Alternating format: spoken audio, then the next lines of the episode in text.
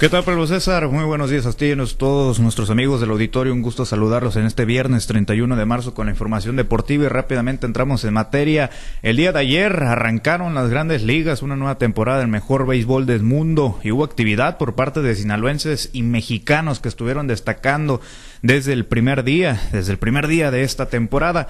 El sinaloense Julio Urias ganó su primera apertura en el día inaugural. Por otra parte, Alejandro Kirk, Joy Meneses, Randy Arozarena produjeron carrera y Ramón Urias pues pegó el primer cuadrangular de un mexicano en esta temporada 2023 de Major League Baseball que pues vivió el día de ayer, como ya se los habíamos mencionado, su opening day. El zurdo de Culiacán recibió la pelota para afrontar la salida eh, abriendo esta campaña con el equipo de los Dodgers de Los Ángeles y terminó cumpliendo para llevarse el triunfo en esta salida de calidad eh, que consistió en seis entradas de trabajo donde aceptó solamente cuatro hits, dos, dos carreras, aplicó seis ponches y no regaló bases por bolas. Eso en la victoria de los Dodgers sobre los Diamondbacks de Arizona por pizarra de ocho carreras a dos. Vamos a escuchar declaraciones por parte del pelotero de Culiacán tras quedarse con la victoria en este juego inaugural. No, la verdad que es algo, algo como, como lo dije, iba a ser una noche inolvidable para mí, obviamente el ser el, el abridor del Opening Day con este equipo, obviamente una organización con tanto, tanta historia, tanto talento, obviamente me siento afortunado y bendecido y siento que, que lo hicimos por la fanaticada y siento que estaban contentos hoy para sus casas. Bueno, pues ahí parte de lo que mencionaba el zurdo de la higuerita. Por otra parte, en la caja de los bateadores, pues también el pelotero oriundo de Culiacán, Joy Meneses, destacó, él con dos hits en cinco turnos y remolcó su primera carrera de la temporada, aunque su equipo, pues los nacionales de Washington, terminaron cayendo por pizarra de 7-2 sobre los Bravos de Atlanta, esto en la capital estadounidense. En más, en más actividad, el primer run de, de un tricolor, de un, de un pelotero nacional mexicano en esta temporada fue por parte de Ramón Urias, el sonorense, la desaparición en Boston. Es una cuarta entrada con un, hombre a bordo para colaborar pues en la victoria de los Orioles por pizarra de 10-9 sobre los Medias Rojas. Por otra parte, otro de los bateadores que destacó fue Alejandro Kirk, ya que bateó un sencillo remolcador de, de sus dos primeras carreras del calendario para participar en la victoria de los Azulejos de Toronto. Esto por pizarra de 10 carreras a 9 en la casa de los Cardenales de San Luis. Y para cerrar el día con de oro, bueno, la noche de ayer, pues el mochitense Andrés Muñoz, Andrés Muñoz consiguió su primer rescate de la temporada, cerrando la cortina, bajándola en la novena entrada, donde solamente toleró dos imparables en el triunfo de los marineros de Seattle, 3 por 0 ante los guardianes de Cleveland. Esta fue la actividad, parte de la actividad pues más destacada de los peloteros mexicanos y sinaloenses en las grandes ligas. Bueno, y en más información, ahora pasamos a temas más locales. Nos trasladamos al norte del estado, en la ciudad de Los Mochis. En el tema del Estadio Centenario, les platico que Miguel Favela Garindo y Felipe Juárez Soto se reunieron este pasado miércoles en el Estadio Centenario, precisamente en este inmueble, pues el cual sigue sin estar en óptimas condiciones para albergar eventos deportivos y de cualquier índole. Ante esto, el director del Instituto Municipal del Deporte de AOME señaló que eh, pues que habrá fútbol en este inmueble de la ciudad de Los Mochis en el mes de junio. Juárez Soto declaró que el dueño de Murciélago de Los Mochis ha estado visitando el estadio de fútbol y ya tiene un considerable avance en las condiciones del mismo. Además, explicó que el tema de la concesión del estadio, la cual expira en el año 2025, lo pasaron a la síndico procuradora Cecilia Hernández Flores para que lo revisara. Bueno, pues ahí era parte de lo que mencionaba Felipe Juárez Soto. Vamos a escuchar precisamente lo que comentaba. Ha estado yendo, yo ayer lo vi. Eh, Miguel dice que va a tener fútbol, en el mes de junio tiene algo ya listo, pero el estadio sí lleva un avance considerable, ya estuvieron ya los, el área de, estaban regando los campos, limpiando el estadio. Eh, yo espero, confío mucho en que Miguel va a sacar adelante la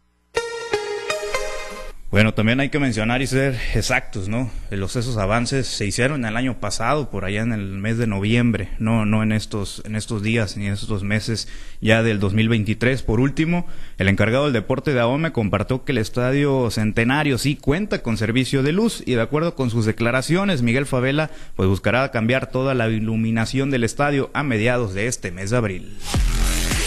Bueno, pues ya veremos si es verdad lo que promete y promete Miguel Favela Galindo, el dueño del Club Murciélagos de los Mochis. Bueno, y hay más información también ahí en el municipio de Ahome el día de ayer, pues el torneo de voleibol de playa Tormenta en la Arena 2023 fue presentado en conferencia de prensa, por lo que todo está listo, preparado para que se lleve a cabo del viernes 7 al domingo 9 de abril, esto en el Parque Las Ánimas, allá en la playa El Maviri. En el evento, el secretario del ayuntamiento, Genaro García Castro, dio a conocer que la bolsa total de premios de 50 mil pesos aumentará a 60 mil, con 5 mil pesos aportados por parte del ayuntamiento de Ahome y otros 5 mil por el IMDA para que el primer lugar se lleve la cantidad de 15 mil pesos, el segundo 10 mil y el tercero 5 mil.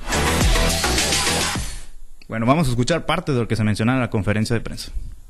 Yo le voy a decir a, Felipe o a Tristán que él ponga 5 y yo 5 para que sean 5, 10 y 15 de ambos, de ambos. Cabe mencionar, amigos del auditorio, que al momento pues ya se confirmó la asistencia de más de 20 equipos de ambas ramas, contando con participación de deportistas oriundos de Sonora, Zacatecas, Baja California, Chihuahua y por supuesto Sinaloa. Bueno, ya casi para finalizar, pasamos a temas del rey de los deportes nuevamente. Les comparto que la selección de Sinaloa concluyó la fase de grupos del Campeonato Nacional de Béisbol categoría 11 a 12 años de la FEMEBE, que se disputa en Mérida, Yucatán, y este viernes pues buscará, buscará lograr ese pase a la final de este torneo. En la semifinal los sinaloenses se medirán ante Chihuahua en punto de las 10 de la mañana. Ya en un par de horas estarán cantándose el play ball por allá en Mérida, mientras que el otro compromiso será entre Sonora y Nuevo León a la misma hora este partido, este juego, pues será pues una posibilidad, ¿no? Para Sinaloa para que busque la revancha ante Chihuahua, ya que se habían enfrentado en la fase del rol regular y la victoria terminó siendo para el equipo chihuahuense. Bueno, y en más información del deporte ráfaga, rápidamente comentarles, los pioneros de los mochis, el día de hoy, pues retoman actividad será en contra de los torneros de Guaymas en el centro de usos múltiples en punto de las 8 de la noche.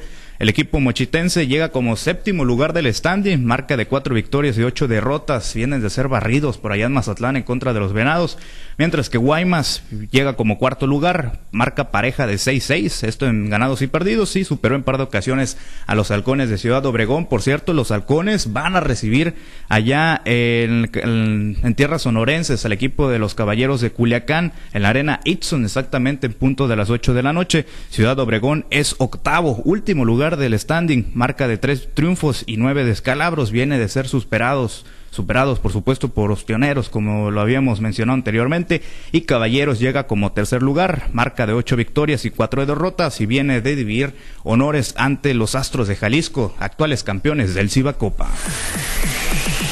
Pablo César, esta es la información deportiva más relevante al momento. Solamente para agregar, hoy inicia la jornada número 13 del fútbol mexicano.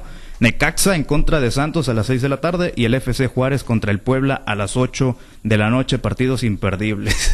Sí, no, sí, no, hombre, me estoy frotando las manos. Voy a dejar de, voy a dejar de ver las grandes ligas por ponerme a ver esos, esos juegos y tus gloriosas eh, El día de mañana en contra del Atlas, los rojinegros del ah, Atlas. clásico, clásico, tapatío. Clásico tapatío. Clásico tapatío bueno, nosotros vamos contra el León a ganar, contra el León vamos este, este fin de semana. Bueno, pues ahí veremos, Buen, buena presentación, ¿eh? qué buena jornada de los mexicanos en el Opening Day ayer. Sí, sobre todo representada ¿no? por Julio Urias con la victoria y cerrada con broche de oro precisamente con lo de Andrés Muñoz. Sí, sí, sí, Vaya manera de, demostrar el gran picheo que tiene pues toda la legión azteca, todos los peloteros que están por allá en Estados Unidos y ojalá siga por ese rumbo cada uno de ellos por allá en Estados Unidos en esta temporada de Grandes Ligas. Ojalá, ojalá que sí.